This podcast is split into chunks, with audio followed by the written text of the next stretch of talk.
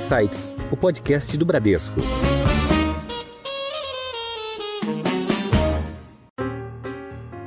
Pode acontecer de colocar, às vezes, numa, numa ação que, de um, por um motivo qualquer, aquela ação tenha uma subida rápida? Pode acontecer, mas de forma normal isso não acontece, isso você vai conquistando ao longo do tempo. Então a gente tem que levar essa abordagem pragmática que de fato é de pouco em pouco que você vai conseguindo constituir esta riqueza. A gente está trazendo para a rede muito mais gente, né? Como é que a gente faz elas caminharem nessa escadinha? Ah, agora vamos para a poupança, vamos para é, um, um, outro investimento, vamos como construir ferramentas para ajudar as pessoas a, a, administrarem seu orçamento de uma maneira melhor, né?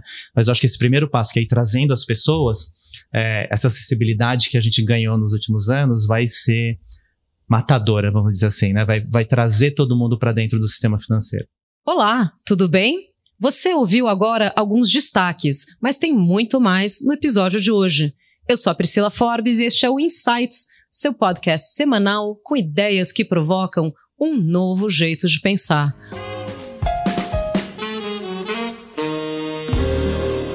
Hoje temos um programa em formato especial, gravado dentro do primeiro Summit de Educação Financeira do Bradesco, na Cidade de Deus, em Osasco, São Paulo. Neste evento estão sendo abordados os resultados de pesquisas realizadas pela Ambima, Associação Brasileira das Entidades dos Mercados Financeiros e de Capitais. No programa de hoje, conversaremos sobre uma dessas pesquisas, o raio-x do investidor, bem como os avanços do Bradesco relacionados à cidadania financeira. Uma mudança importante trazida pela pandemia foi a aceleração da digitalização de processos inclusive na área de investimentos. Você pode, por exemplo, já há algum tempo, abrir o seu celular e fazer um investimento via aplicativo do banco de forma simples e prática.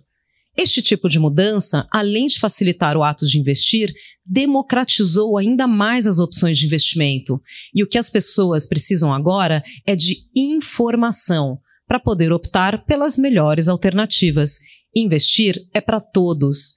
Inclusive, tem investimentos dentro do nosso app a um real, só para complementar.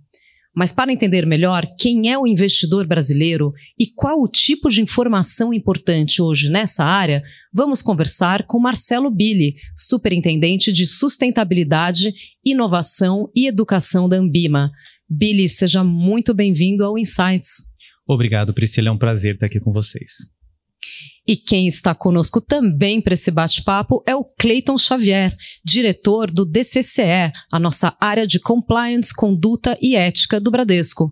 Cleiton, obrigada pela sua participação aqui no Insights.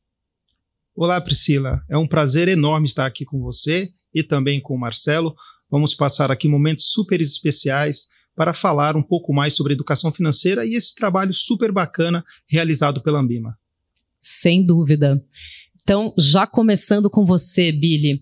A Ambima tem um levantamento anual sobre o perfil do investidor brasileiro, né? Então, queria que você contasse aqui para os nossos ouvintes como é que é feito esse levantamento, qual a importância desses dados e o que, que ele tem trazido de informação. Poupar ainda é muito desigual, ou seja, poucas pessoas no Brasil conseguem poupar? Qual que é a nossa realidade? Tá bom, vamos lá então. Né? É, bom, a pesquisa, o raio-x do investidor é uma pesquisa anual que procura medir é, como os brasileiros poupam, se poupam ou não, como poupam, e daqueles que poupam, quantos investem e quantos investem em produtos financeiros. E daí, na hora que a gente descobre nos produtos, como elas escolheram esses produtos, quem influencia na decisão e os canais que as pessoas usam para investir, eu acho que ao longo do nosso bate-papo a gente pode perguntar discorrer um pouquinho sobre essas coisas, né? É, então, é, ela dá um amplo retrato, né, do perfil do investidor brasileiro todos os anos. Então, isso permite a gente olha o que está acontecendo naquele ano, né, aquela foto do ano, e projete esse filme do que tem acontecido no mercado de investimentos é, do Brasil, com base no comportamento das pessoas. Né? A gente está na sétima edição da pesquisa, então a gente já está há sete anos medindo né, o, o, os hábitos de poupança e de investimento dos brasileiros. Né? É, isso que você falou é verdade. Né? A gente tem o Brasil, a gente sabe que é um país desigual, né? então poucos brasileiros conseguem poupar. É, parte disso a, a, gente explica por esse problema estrutural né, do, da, da, desigualdade no Brasil e do fato de muitos brasileiros conviverem numa situação de vulnerabilidade social e de baixa renda. É, então, o que, que o, o raio-x nos mostra? Que só 33% dos brasileiros né, conseguem poupar. Conseguiram poupar no ano passado, uh, e isso foi uma melhora em relação ao que a gente tinha, porque a pandemia deteriorou muito a qualidade de vida de, e a capacidade das pessoas de fazerem o gerenciamento dos seus orçamentos. Então, o que a gente tem de 33% é o melhor resultado que a gente já teve. Então, né, já é um quadro, um copo bem vazio, mas que encheu um pouquinho em relação ao passado. É um copo um terço cheio. Um terço cheio, exatamente um terço, né? É, mas é, não é só o problema econômico e social brasileiro que explica isso, porque quando a gente vai olhar lá na classe AB, ou seja, entre os brasileiros mais ricos, só metade consegue poupar. Então, mesmo quem ganha bem para os padrões brasileiros não consegue economizar nada durante um ano. Né? Metade da população mais rica do Brasil não consegue fazer isso. Então, isso mostra que tem muito de comportamento, de acesso à informação, né? de decisões financeiras que poderiam ter sido mais saudáveis entre as pessoas que têm um pouco uma, um nível mais elevado de renda. Entendi. Então a gente está falando que existe, obviamente, né, uma desigualdade no, no, quesito renda, mas como você pontuou, mesmo é, é, no extrato vai mais, mais rico, né, de, de maior renda, maior poder aquisitivo, não necessariamente é, é, essa pessoa consegue é, administrar bem os gastos a ponto de conseguir poupar, né, e, e de conseguir investir. E, e, Billy, muitas vezes, é, antes é, de uma pessoa se tornar investidora, ela precisa antes encerrar um ciclo de endividamento, né? E a gente citou aqui o que aconteceu na pandemia, a gente sabe, né?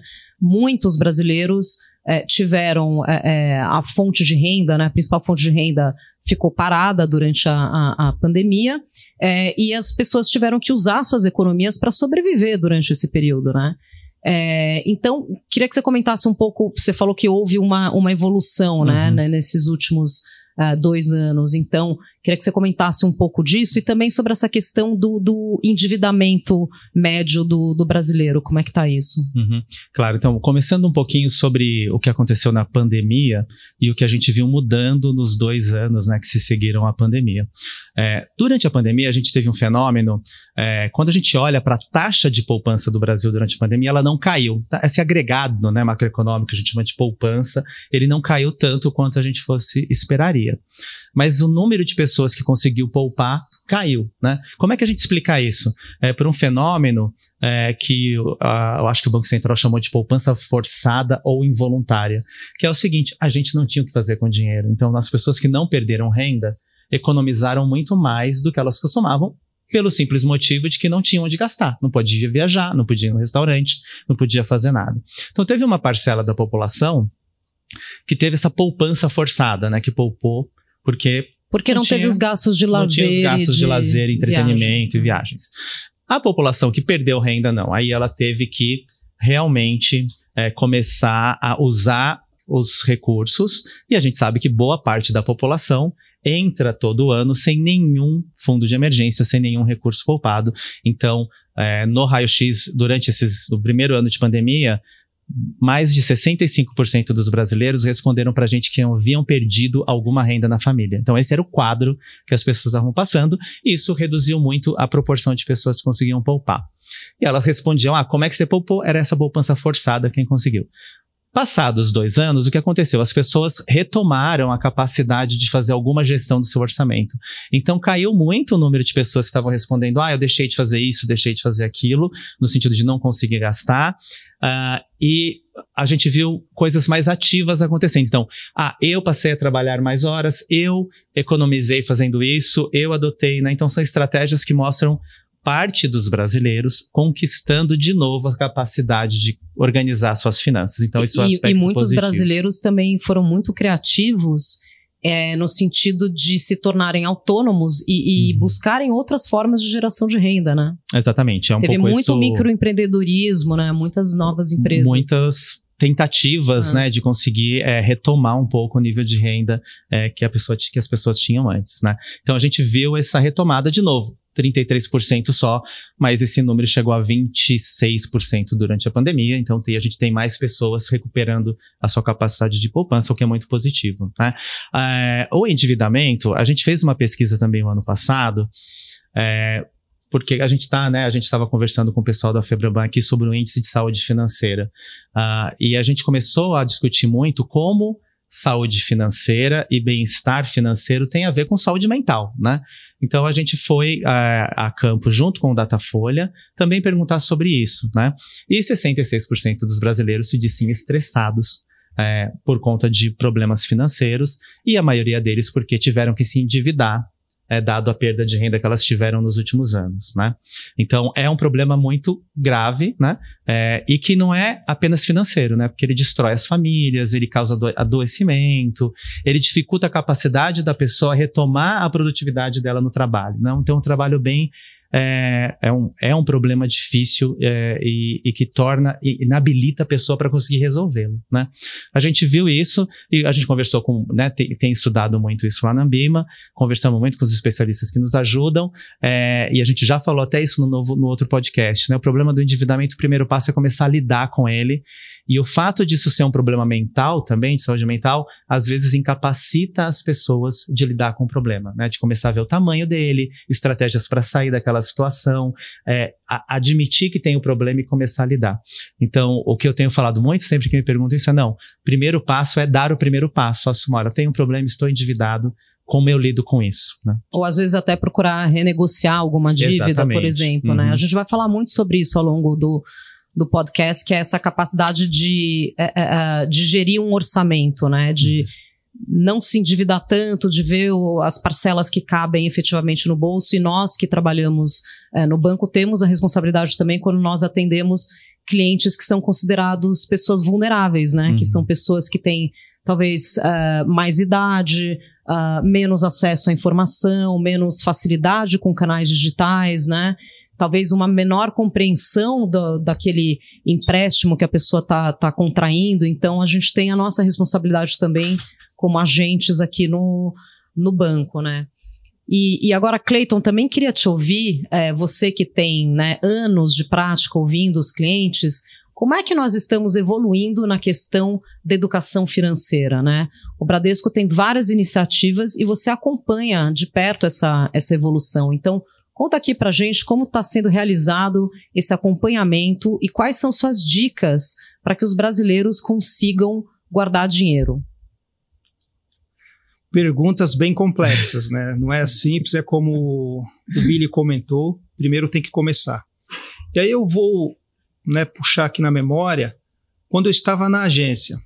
Né, naquela época, nós não tínhamos toda a sof é, so é, sofisticação que nós temos hoje de ferramentas, de aplicativos, e o banco fazia campanhas, ele enviava encartes né, na, em algumas datas, por exemplo, Dia dos Namorados, Dia das Mães, dos Pais, fazendo oferta de crédito. E eu era um dos responsáveis para poder receber os clientes que queriam tomar aquela linha. E era incrível. Vinha assim uma avalanche de pessoas, elas não sabiam de fato o que elas precisavam elas queriam uma consultoria. Então vinha pessoas me perguntar, Cleito, você acha que faz sentido eu tomar esse crédito? Aí era quando eu começava a entender né, se ela tinha uma dívida com custo maior, como um cheque especial, um cartão de crédito, ou às vezes ela queria antecipar algum sonho, né, comprar um eletrodoméstico, alguma coisa nesse sentido. E era incrível como as pessoas, quando recebiam aquele crédito na mão, parece que tinham a necessidade de consumi-lo. Então, eu sempre falo aqui para nós, aqui dentro da organização e também no, no ambiente familiar, a melhor coisa que nós temos no relacionamento com o setor financeiro é ter crédito, mas tem que saber usar de uma forma muito, mas muito cuidadosa. Porque às vezes nós queremos antecipar né, alguns passos que eu poderia fazer daqui dois, três anos e a gente quer fazer tudo agora. Então, como você bem falou, se a gente organizar isso bem, se couber dentro do nosso planejamento, muito bom. Se não couber, espera um pouquinho, se organize e assim por diante. E o que a gente orienta muito também quando a gente conversa com os nossos clientes é a questão do padrão, padrão de vida. Se a gente começar a rodar, né, de forma contínua, em cima do, a, a, num padrão de vida acima daquilo que é o normal para nossa renda, vai dar problema lá na frente. A gente vai de certa forma ter um super endividamento. Porque, novamente, você ter crédito, você se endividar, você constituir um patrimônio, adquirir um imóvel, adquirir um veículo para sua família, é muito positivo. Às vezes você quer antecipar esse sonho, Mas, novamente, você tem que ter o cuidado né, do quanto isso vai comprometer sua renda. E como o Bradesco trabalha isso?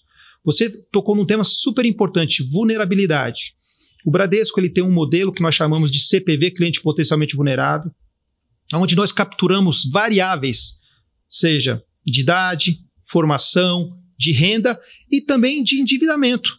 Porque às vezes você pode ter uma pessoa que tem uma renda muito boa, pode ter um grau de instrução muito bom, tá? Não pode ter dificuldade de entendimento, mas ela está numa situação tá de super endividada. Isso, né? exatamente, super endividada, que ela fica frágil e ela aceita qualquer coisa. Por isso que nós vimos, de vez em quando, pessoas que procuram é, buscar crédito fora do sistema financeiro, que é um risco muito grande. Então as pessoas precisam ter esse cuidado. Então nós temos hoje este modelo, isso chega em todas as nossas plataformas para quando o nosso funcionário vai fazer um atendimento, ele possa ter o cuidado necessário para levar essa instrução da melhor forma possível a este cliente, que precisa de um tempo maior, que você precisa explicar para esse cliente.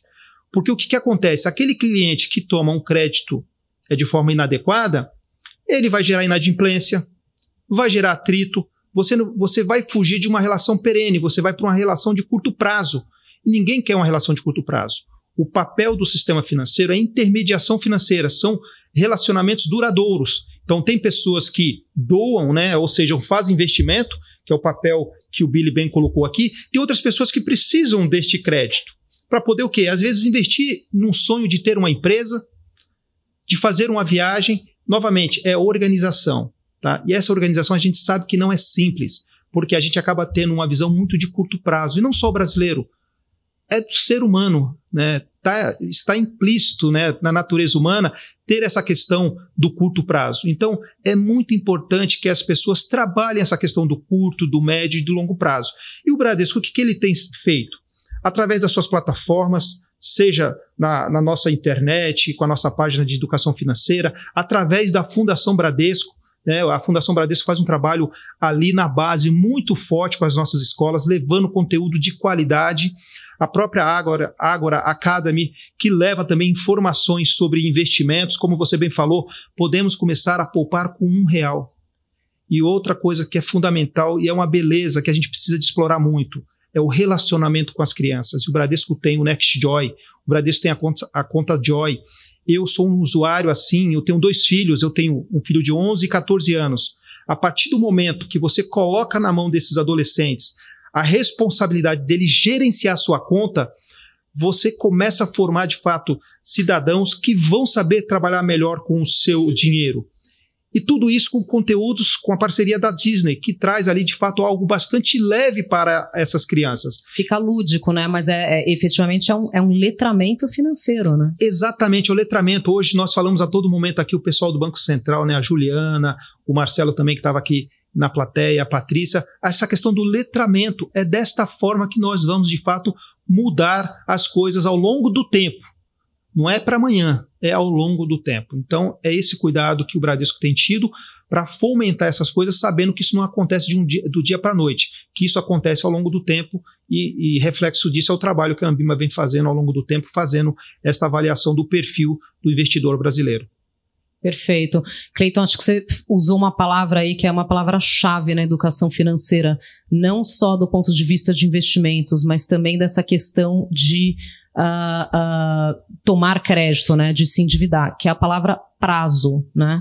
Então, acho que a educação financeira parte de o, a, a, a pessoa entender quais são os objetivos dela e quais são os prazos para atingimento desse objetivo e tem produtos adequados para cada prazo, né? Então, a gente vê uh, muitas pessoas acabam se endividando com cheque especial ou com crédito rotativo do cartão de crédito, que são linhas muito caras, né? São juros altíssimos e aquilo acaba virando uma bola de neve. Então tem, tem linhas mais adequadas para cada objetivo, né? Então a gente você citou ali a questão dos uh, de eletrodomésticos ou eventualmente para comprar uma casa você pode fazer um financiamento imobiliário ou você pode participar de um consórcio, né? Se o seu sonho é comprar um carro, por exemplo. Então existem produtos adequados para cada prazo e para cada objetivo, né? Então, e aí a gente vai falar também do ponto de vista é, quando a, a, pessoa já constituiu alguma poupança, E aqui a gente não está falando de caderneta de poupança, não, tá, gente? A gente está falando daquilo que sobra, obviamente, no,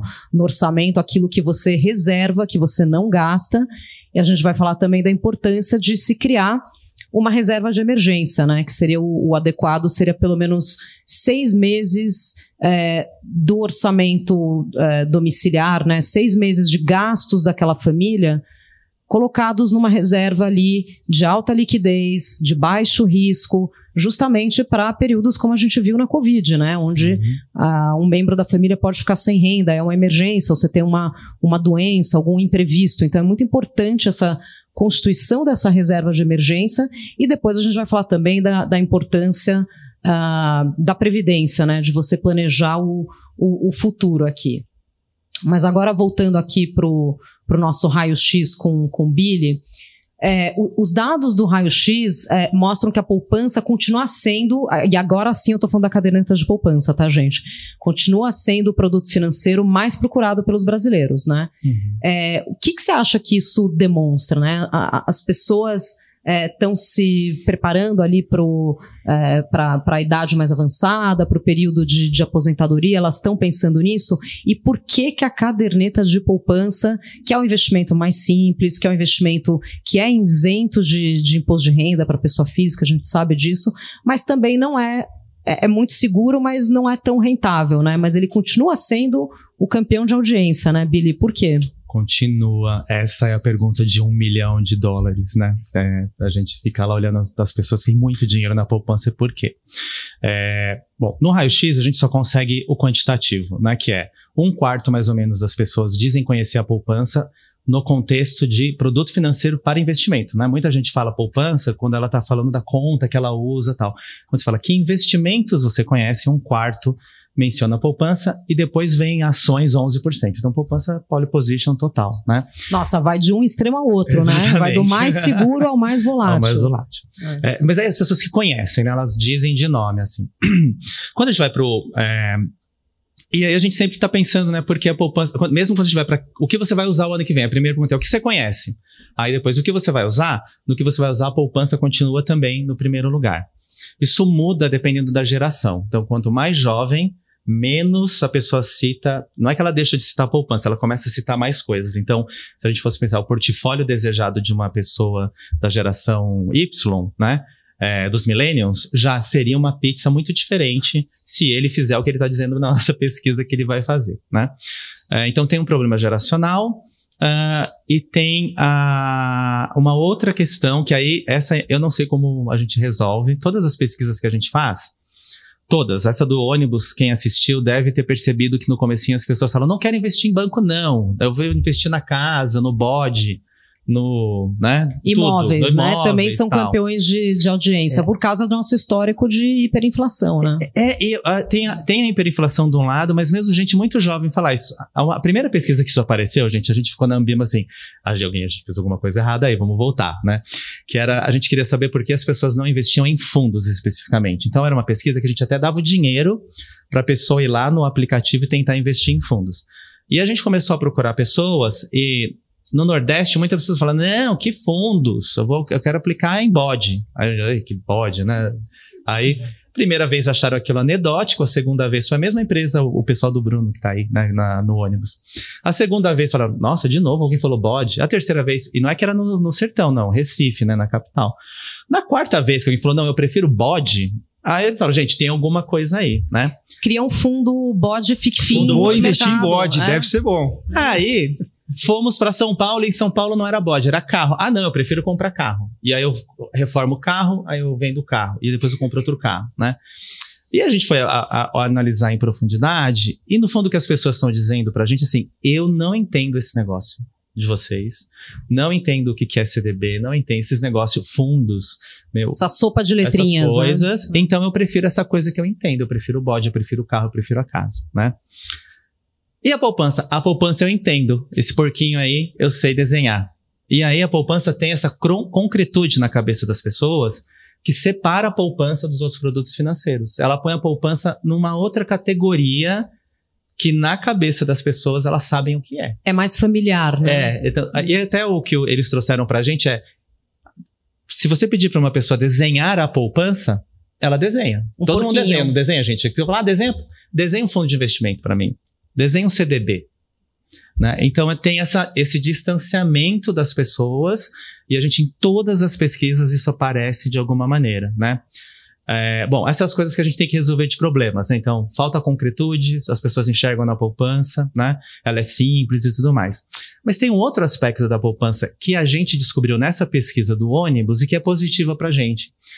Que a poupança está na categoria estou me organizando ainda. Então, a pessoa que está falando de poupança, e nem sempre é a caderneta de poupança, às vezes é uma conta remunerada, é a conta digital, é a conta corrente que ela está deixando o dinheiro lá parado, que ela fala, ah, eu estou agora deixando o dinheiro na poupança, e aí quando eu tiver um dinheiro e eu tiver me organizado, aí eu vou investir. Então, a poupança é essa escadinha nesse grau, né, que a pessoa vai evoluindo para se organizar financeiramente. Ela nem está pensando em investimento, ela está pensando, meu Deus, eu preciso organizar a vida.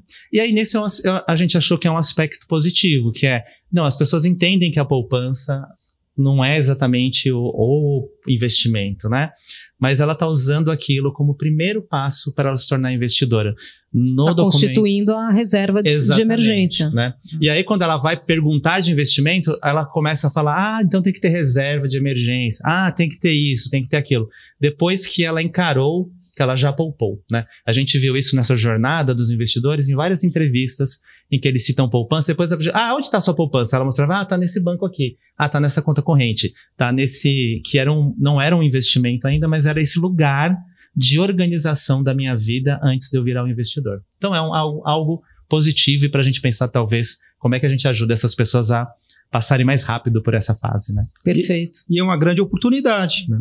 Se o recurso está ali na conta, se você buscar avaliar o perfil desse cliente, você pode já ofertar Uhum. para ele um produto mais adequado. Pensando, como você falou, Pri- Priscila, na reserva de emergência. né? Então, às vezes, a pessoa está com dinheiro ali eh, parado na conta corrente, mesmo numa conta remunerada, mas que não seria o ideal, porque você pode buscar outros investimentos de baixíssimo risco e com uma rentabilidade bem melhor. Então, é uma oportunidade muito boa para o mercado né, estar sempre atento que as pessoas né, estão ali deixando esse dinheiro parado na conta e é uma oportunidade para o mercado novamente levar a educação financeira e rentabilizar melhor esse recurso. Exatamente. E aí tem um ponto que você estava comentando, Billy, eu acho que a gente já conversou até hoje no almoço, a questão das redes sociais. né? A gente fala de toda essa parte de educação financeira e vira e mexe, a gente percebe que tem aí uns alguns influenciadores que buscam né, passar cursos de educação financeira, curso de investimento, e sempre estimulando que a pessoa seja um investidor autônomo. né? Ou seja, olha, faça você mesmo, porque aí você não tem um custo, talvez, de um fundo, você não tem um custo de uma assessoria. Como que você tem visto isto, né? Essa questão, porque às vezes nós po- podemos perceber na rede social que há uma venda de certos milagres, né? Como como que a gente pode fugir disso, né? Buscamos sempre um assessoramento de especialistas de bancos ou de corretoras, de, de instituições reguladas, ou existem outros mecanismos que você pode aqui destacar para nós? Uhum. É, vou lá, vou lá no raio-x de novo, gente, para me ajudar a resposta, porque é só pergunta fácil, né? Aí a gente fica aqui nessa. O raio-x tem uma pergunta que é assim: quem é que você. Onde você busca informação? E aonde você se aconselha para investir, né? Ah, e aí tem lá o gerente do banco, redes sociais, influenciadores, sites de notícias, né? Ah, e depois do influenciador, a gente até pede para eles citarem os nomes para a gente saber quem são os influenciadores. Quando você olha isso na média, dá Espero que tenha, alguém tenha falado do podcast Insights aí. Olha, nessa- vamos ver, vou, vou- depois eu vou pesquisar. É, quando você olha a média, ainda dá que 40% mais ou menos das pessoas citam o gerente, mas isso ao longo do tempo tem caído. E gerente, gente, né? As pessoas não sabem, então quem, quem ligou para ela do banco é gerente. Então, ah, porque uma vez na Ambima o pessoal tava, Billy, descubra se é agente autônomo, se é gerente, se é não sei o quê. A- a- o pessoal do Datafolha chegou pra gente, Billy, as pessoas não sabem nada disso, né? Então, ele não sabe se é uma corretora, se é um banco, se é um. Eles chamam, né? Então, o gerente para. Se você ligou para a pessoa para falar de dinheiro, de, da- das coisas financeiras dela, ela chama você de gerente, né? No Brasil, né? Não é assessor de investimento e tal. Então, é, é o gerente para 40%, mas essa proporção está caindo na média, né? E está subindo redes sociais, é, internet, o próprio aplicativo dos bancos, tudo isso subindo como fonte de informação de aconselhamento.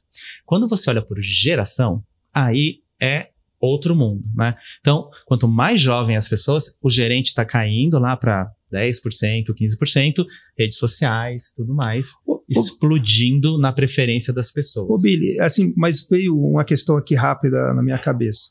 A gente falou, eu comentei do uhum. influenciador, aquele externo. Mas e o papel do jovem? Né? Porque o que a gente percebe também uhum. que se você atinge o jovem da família, esse jovem acaba sendo um influenciador levando essa informação para aquele, aquele adulto né, que, de certa forma, não teve oportunidade lá atrás de ter acesso às informações de investimentos, esse tipo de coisa. O jovem também tem, tem tido um papel importante para levar a, a, a aos seus familiares as informações sobre investimento? Tem. E aí, é, né, então, eu chego lá rapidinho, que é assim, né? E aí a gente vê essa diferença, então os jovens consomem muito mais informação de tudo. Então, os jovens de todas as gerações, eles leem mais jornal do que todas as gerações. Eles só não veem mais TV, tá, gente? Todo o resto eles consomem mais. Mais site, mais jornal, mais TV, mais redes sociais. Eles consomem muita coisa é, de tudo. E aí quando você pergunta, ah, tá, e qual é a única coisa que não muda de nenhuma geração? Que é a mesma proporção que responde, é isso aqui que eu busco informação. Amigos e parentes todas as gerações, do zero, do zero não, né, dos 16, que é o limite de idade da pesquisa, até os 90 anos, 25% das pessoas dizem eu procuro informação com amigos e parentes, né? A gente vai estudar isso em profundidade, por que isso? Porque para falar de dinheiro, as pessoas precisam de uma relação de confiança.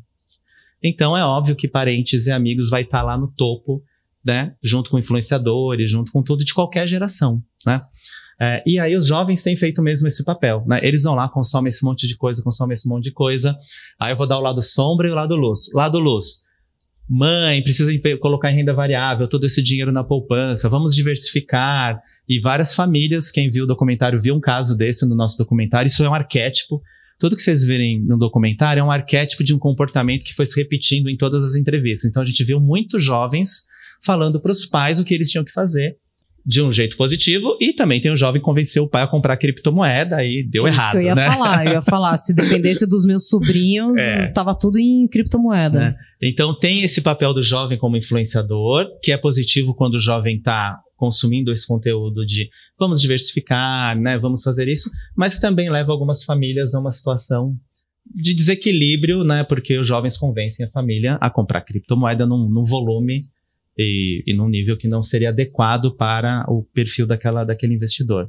Mas eu acho que o ponto é, os jovens são né, a gente não vai conhecer, nós não vamos convencer uma pessoa de 60 anos que deixou todo o recurso dela na poupança a mudar de comportamento, né?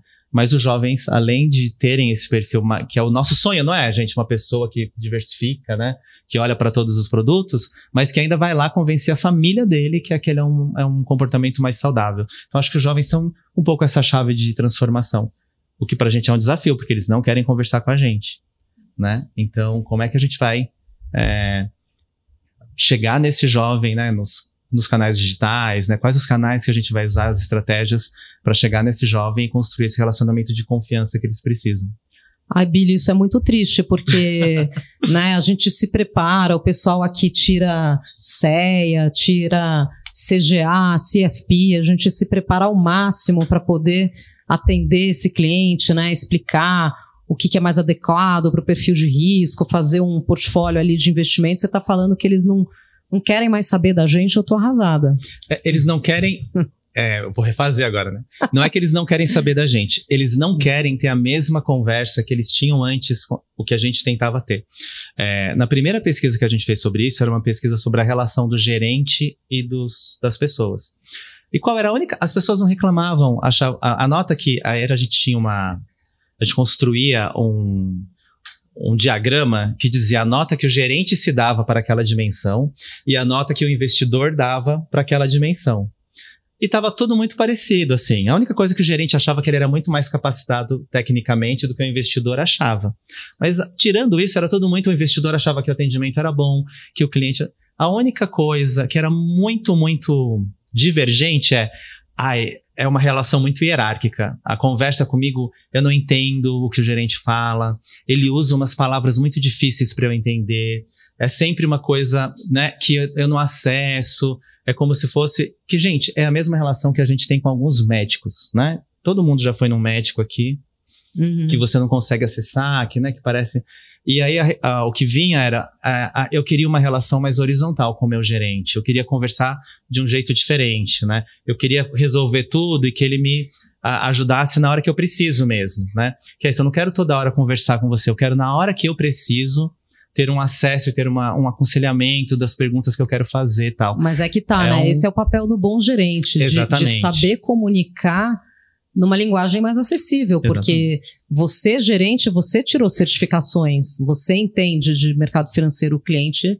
Muito provavelmente não, ou é entende muito menos que você, né? E, e, você não pode criar esse distanciamento. Né? É, e é um desafio nosso, né? A Ambima tem feito muita pesquisa e a gente está revendo todas as nossas certificações olhando para isso, que é também, né, o, o que o pessoal responde muito para a gente. Ah, legal, Ambima. Eu quero alguém que tenha CEA, mas eu também queria que vocês ajudassem como é que o cara que tem todo o conhecimento técnico da CEA fala com o investidor. Qual, né, que ferramentas a gente pode dar para qual que é esse soft skill de fazer as pessoas entenderem? Não é, ó, eu, eu vim de outro mercado, né? Eu era jornalista, gente. A gente falava no jornal que o problema do jornal era o leitor, que se não tivesse leitor, a nossa vida ia ser ótima, porque eu ia escrever, ninguém ia criticar, né? Então, o nosso desafio era esse, como é que você explica alguns temas, e eu cobria finanças, para as pessoas que não querem ser especialistas, mas querem entender, né? É, é, um desafio muito parecido e é complexo, né? Mas a gente uhum. tem caminhos. Eu acho que, ainda mais agora que a gente tem os canais digitais para nos tornar mais capacitados para chegar em mais pessoas, né? É, tem caminhos para a gente fazer isso, né? E a gente está vendo experiências, né? Que estão sendo bem sucedidas.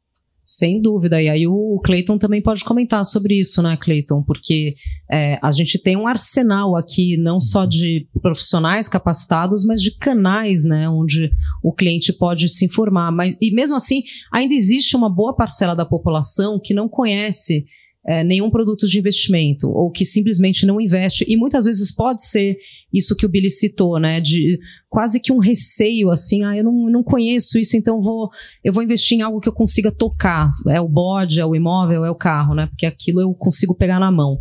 É, mas como é que o Bradesco vem atuando para fechar esse gap, né? Para mudar esse cenário de, uh, de, de, falta de conhecimento ou de distanciamento da informação? Excelente ponto. O Bradesco, até por tradição, né, um banco conhecido, o banco de portas abertas, né, tem uma responsabilidade grande na bancarização, acaba acessando, né, chegando nos rincões do Brasil e levando conteúdos, mas o que a gente tem que de fato observar se esses conteúdos estão sendo entendidos. É bastante complexo. Estava aqui agora conversando com algumas pessoas sobre previdência e às vezes o funcionário não tem ali a, a clareza necessária para entender a questão da tributação, né, quais são os benefícios fiscais, o quanto isso, isso é importante para a aposentadoria. Então, se a gente às vezes tem essa dificuldade internamente, imagina para falar com o cliente. Então, a gente tem trabalhado muito na formação das pessoas. O departamento de investimento, o private, todos os segmentos têm feito esse trabalho muito forte de levar uma informação leve né, para o cliente porque a gente percebe que de fato ele quer algo tangível. Ele quer ter a visão que de fato aquele investimento dele, aquela riqueza dele está ali para que ele possa acessar a qualquer momento. Então, às vezes, começar pela poupança, começar com um produto mais simples é o caminho. E depois você vai sofisticando ao longo do tempo, vai experimentando e vai orientando o nosso cliente. O, o Billy comentou aqui né, dessa questão do jovem buscar, às vezes, o criptoativo. Para mim, a, a questão de buscar o algo novo está conectado na, na, na expectativa de curtíssimo prazo de ganhar muito dinheiro. E a gente sabe que isso não existe. Então, acho que o primeiro passo é ser muito transparente com o cliente, que não existe retornos maravilhosos.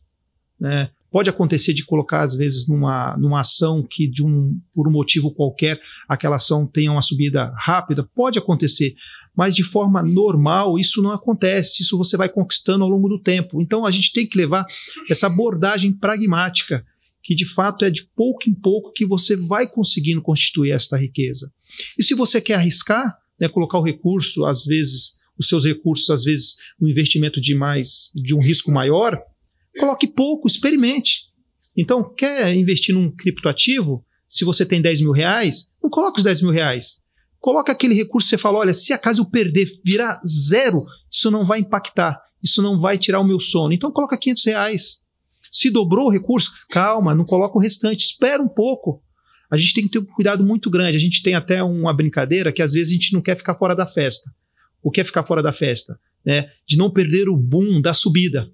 Mas às vezes, né, a gente entra nessa festa no momento errado e a gente só tem ali a queda e assim às por diante. Você entra já no final de festa, né? Já estão lá varrendo o chão, aí você chega naquele mercado, comprei, Aí logo depois caiu. Por quê? Porque você chegou muito tarde, né? Exatamente. Então não existe milagre. Eu, eu uso um exemplo prático também. Né, quando eu também fiz é, economia como, como Billy, tem um conceito básico. Né? Se você tem alguma coisa que está dando muito dinheiro, outras pessoas vão para lá. E aí a oferta e a demanda elas vão equilibrar esse preço. Então, se eu planto tomate e eu ganho muito dinheiro plantando tomate, quem está plantando arroz, feijão e está ganhando pouco, em algum momento fala: olha, eu tenho que eu tenho que usar outra cultura, eu tenho que usar o, o, tomate. E vão ter mais produtores de tomate, o preço vai equilibrar. É o que acontece a todo momento com a nossa inflação. Então é muito importante que as pessoas tenham esta visão, e o Bradesco tem levado isto, né, de ter de fato essa questão do, dos pés no chão. Isso é fundamental. Ou seja, faça investimento, faça diversificação. Então experimente uma questão de renda variável se a renda variável ela é muito complexa, ou melhor dizendo, você tem um temor de perder o principal, faça um COI, que é um produto um pouco mais sofisticado, porém limita a perda da pessoa. Então, é, uma, é um certificado de operação estruturada onde você pode fazer um investimento, seja em commodity, seja em, em dólar ou mesmo em ações, só que você protege o principal. Porque o que a gente percebe às vezes, né, isso faz com que o, o investidor ele fuja ele vai lá, ele está ganhando um pouquinho. Quando ele perde, a perda é alta, ele se assusta e nunca mais ele quer falar sobre isso. Tá? Então é o cuidado que a gente tem que ter. Isso evita perda de dinheiro e evita golpes também, que às vezes as pessoas entram em algumas situações porque tem aquela ânsia de ganhar muito e acredita em contos de fadas. Então, novamente, investimento não existe contos de fadas.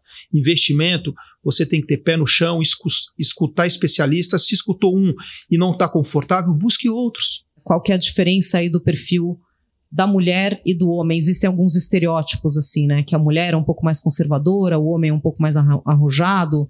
Isso é verdade? São só estereótipos? O que, que o, o raio-x mostrou sobre isso?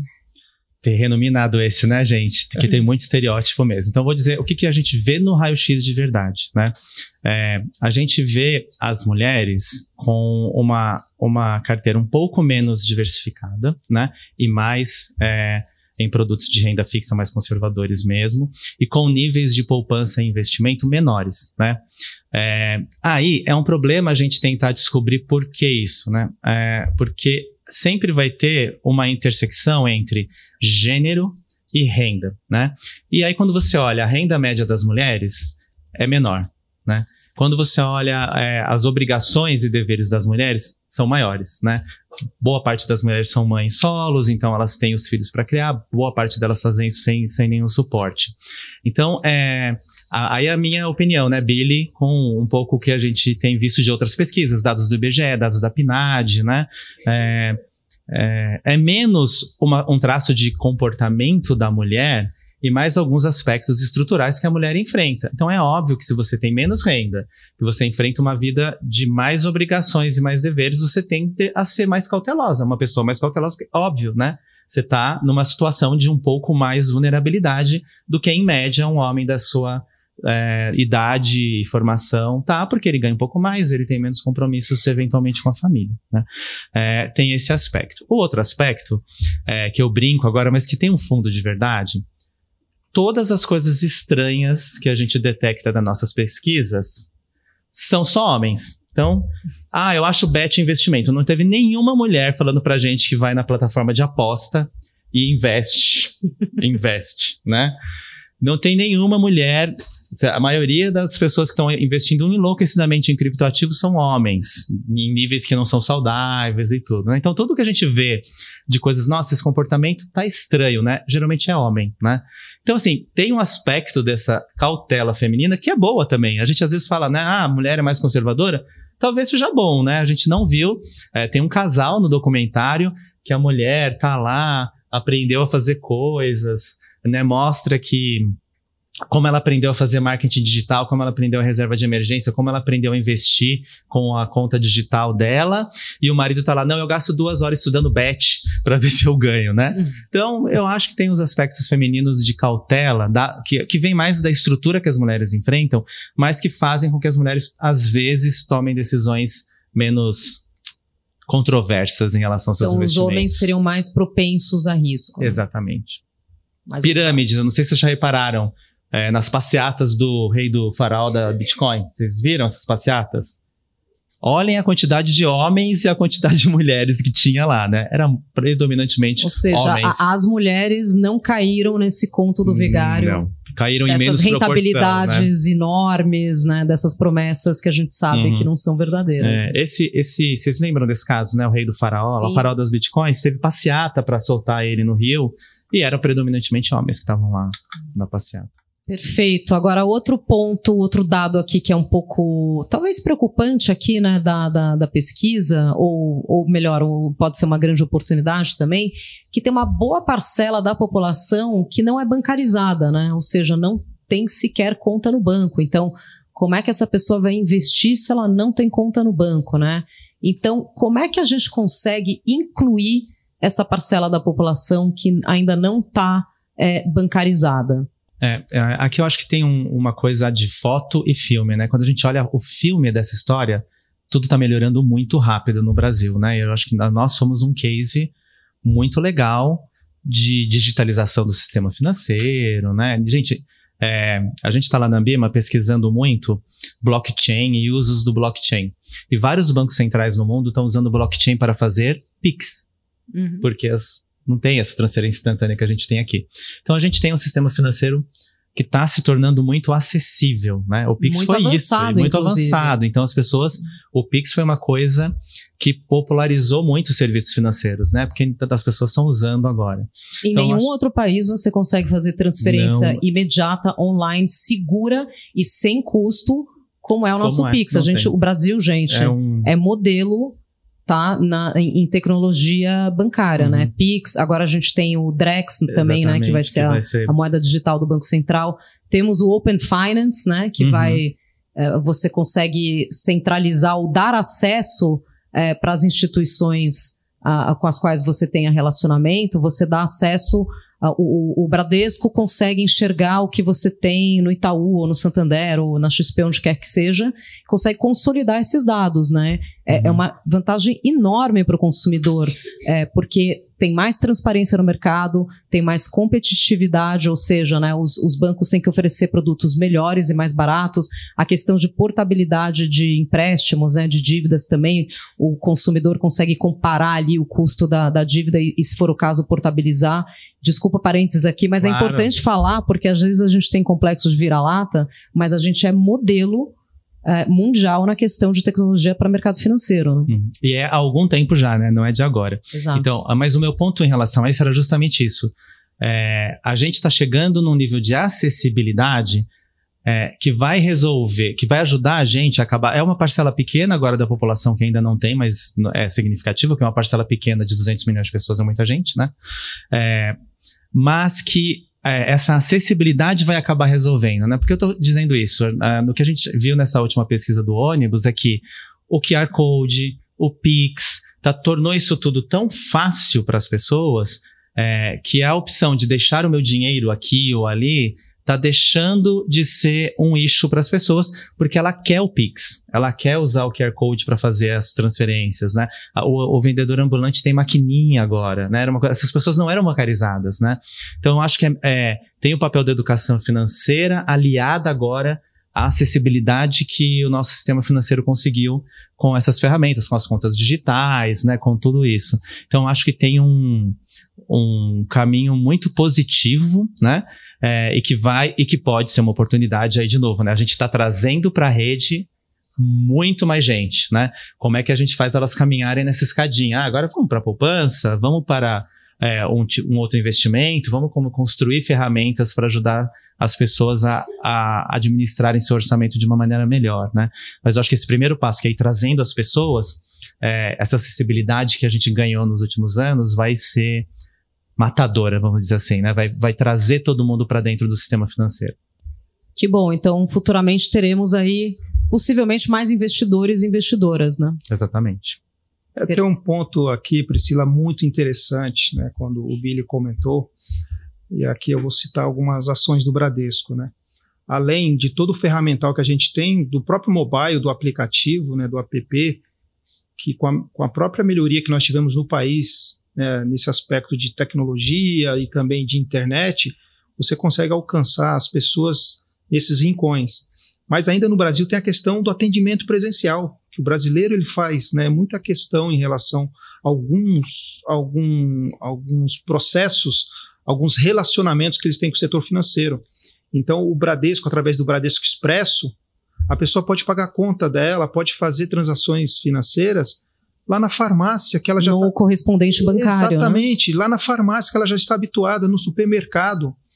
O Bradesco tem mais do que 40 mil né, Bradescos Expresso, ou seja, pessoas que estão ali atuando em parceria com o Bradesco, com, todo, com toda a segurança necessária que o sistema financeiro requer, e você acessa nessas, nas, nas menores cidades e também nas grandes cidades através do Bradesco Expresso. Então é desta forma, né? É atacando de todas as formas, seja pelo digital ou pelo presencial. E no Expresso, essa pessoa pode buscar a parte de investimentos também? temos muitas possibilidades. No o Expresso, de fato, é o Bradesco ali, né, inteiro para que as pessoas possam de fato acessar o que elas conseguem se elas fossem ali numa agência, você tem um rol menor de serviços, mas você consegue assim acessar e aquele serviço que às vezes que o Bradesco Expresso ele não consegue atender, você consegue encaminhar para uma agência mais próxima ou mesmo para o próprio aplicativo. Então, é a capilaridade que o Bradesco tem, que faz também toda essa diferença de bancarizar e de chegar nessas pessoas. Um exemplo ótimo é o nosso barco. Né, que nós percorremos. Barco na Amazônia. Isto, ali na Amazônia, o barco ele percorre per, percursos né, interessantes, levando agência bancária. Esses dias eu estava aqui num, num É uma agência flutuante, é uma, gente. É uma agência flutuante. Eu estava aqui num, num curso de gerente de primeira gestão, estava lá o gerente responsável pelo barco. Falei, ó, tenho que tirar uma foto com você. Né? A experiência que você tem, a experiência que você leva para as pessoas, isso é fantástico. E eu lembro que quando a gente fez um tour lá, lá pela Europa para falar sobre liquidez, logo depois da crise lá do subprime em 2008, mais ou menos em 2010, 2011, nós fomos bater um papo né, lá, lá com alguns bancos na Inglaterra, ali na Alemanha. E o que mais chamava a atenção deles quando a gente falava sobre o Bradesco eram dois pontos né? Essa agência flutuante é a Fundação Bradesco. Porque o restante, todos já conhecem. O restante é questão instituição financeira, controle de liquidez, controle de risco de mercado, risco de crédito, blá blá blá. Mas o que eles queriam entender é isso, essa diferença que nós temos aqui, que é esse atendimento que a gente vai de fato lá na porta do nosso cliente. Exatamente. Ou seja, não faltam caminhos, não faltam canais e não faltam profissionais capacitados para todo mundo poder poupar, fazer seu orçamento, fazer sua reserva de emergência e investir de maneira responsável. É. Até fazer aqui um ponto de novo para a gente se orgulhar, né? A gente estava fazendo uma apresentação tem a IOSCO, que é a CVM da CVM, a gente estava fazendo uma, uma apresentação sobre o processo de certificação no Brasil. E eu falei, ah, a gente tem 400 mil profissionais certificados, e eles acharam que eu tinha errado o número. Não, como assim 400 mil pessoas? Não, é 400 mil profissionais certificados. Então, a gente faz muitas coisas no nosso sistema financeiro de que a gente pode se orgulhar, né? Todo o trabalho de certificação que as instituições fizeram, o número Esse de profissionais que a gente tem. Esse número de 400 mil é o que? É o CPA 10, CPA, CPA 10, 20, todos, né? CEA. A gente juntando CPA 10, 20, CEA, majoritariamente CPA 10 e 20 CEA. E não é trivial você conseguir certificar 400 mil pessoas para É atender gente. investidores, né? É, isso é impressionante é, para qualquer país que, que acompanha um pouquinho o que acontece aqui. Como é o acesso à digitalização, né? As, as operações instantâneas que a gente consegue fazer. Maravilha. Bom, a gente poderia ficar mais um- um tempão aqui falando sobre oportunidades de investimento, mas infelizmente a gente vai chegando aqui ao final do nosso episódio e como sempre a gente tem uma sessão no episódio que é muito querida pelos nossos ouvintes, que é a parte de dicas, onde a gente pede para os nossos convidados compartilharem dicas culturais de leitura, documentários, algo que tenha inspirado vocês recentemente. Então, é, Billy, começando com você, o que, que você deixa aqui para os nossos ouvintes? Pode ser duas coisas? Pode? Não uma de mercado, recomendar. A gente tem um aplicativo para todo mundo que aprender é, é, os temas né, de mercado, chama Ambimedu, tudo gratuito, então as pessoas podem Chama aprender. Ambima, Edu. Ambima, Ambima Edu, de educação. Exatamente, tudo gratuito. Então, quem quiser aprender sobre mercado financeiro, sobre produtos de investimento, tá tudo gratuito lá. É, bom, o último livro que eu li, que não tem nada a ver com investimentos, então eu acho legal, chama Olhar Petrificado. É uma história da Medusa, é uma, uma historiadora, uma mitóloga inglesa, que conta a história da Medusa, que todos nós conhecemos, né? Aquela mulher que transforma as pessoas medusa, em pedra, né? o mito né? grego. do ponto de vista da Medusa. Então, essa conversa às vezes, que a gente faz, as mulheres, os homens, né? Então, ela conta do ponto de vista das mulheres a mesma história e muda muito a perspectiva e como é que você enxerga quem era a Medusa, quem era o Perseu, por que, que ele matou ela, né? Os absurdos que acontecem. Então, além de tudo, é muito divertido, é bem humorado, é um livro pequeno, assim, mas que é uma boa leitura para um final de semana, assim, para quando a gente quer fugir da nossa realidade dura, né? Falar um pouquinho de mito, mitologia é legal. Interessante. Eu adoro mitologia. Cleiton, o que, que você pode compartilhar aqui com o pessoal? Olha, primeiro é aproveitar tudo que o mercado financeiro tem produzido em relação à educação financeira. Eu sei que o conteúdo ele é vasto e às vezes, né, quando você tem muitas opções, você acaba às vezes dispersando. Mas, por exemplo, no Bradesco, no nosso site institucional, você consegue acessar a página de educação financeira, que é bastante amigável. A própria Ambima, né, aqui bem falado pelo Billy, o pessoal da Febraban também lá tem a plataforma onde você consegue acessar e, e buscar o seu índice de saúde financeira. O Banco Central tem produzido materiais lúdicos sensacionais. E quando a gente vai para essa questão mais acadêmica de filmes, né? É, é, bastante interessante a gente pegar, às vezes, um filme, né? Que além de você ter a parte ali do filme em si, você aprende algumas coisas que não existe almoço grátis, né? Esse termo que as pessoas acabam utilizando. Então, tem o Lobo de Wall Street, tem o livro que eu gosto muito, Feitas para Durar, que esse livro ele traz uma questão das empresas que ao longo do tempo elas sobreviveram e aquelas desafiantes que ficaram pelo meio do caminho ou às vezes elas conseguiram né, continuar, mas não tiveram o mesmo sucesso daquela empresa que é a empresa referência. Por que isso é importante? Isso traz novamente para nós que não é só no sucesso empresarial que você precisa de trabalhar muito, mas também na sua gestão financeira. Você fazer a gestão financeira não é algo simples, é algo complexo, porque vai impactar seu comportamento, vai impactar você falar com seus filhos, você falar com a sua esposa, a sua esposa falar com você, que vocês precisam organizar melhor isto. Né? Então, tudo isso traz um aprendizado bem bacana de você chegar para o seu filho e dizer o seguinte: filho, o papai ou a mamãe eles não ganham o quanto que você imagina, porque o filho sempre tem a sensação que a gente ganha mais do que a gente ganha, né? Então é isso, né, que esses filmes eles levam essa questão, né, o quanto esse movimento de curto prazo, esse sucesso que vem rápido, o quanto ele pode impactar de certa forma a sua vida um pouco mais à frente, tá? Então, eu a minha principal dica é consumir de fato aquilo que os bancos têm é, elaborado. Inclusive a Unibrad, né? Tem a cursos Unibrad, gratuitos. A, a, Unibrad tem, a, a Ágora tem um negócio fantástico, que é a, a Ágora Academy, onde você tem um, um, conteúdo muito bacana de qualidade para o mundo dos investimentos e assim por diante, tá? Então, aqui são as minhas dicas.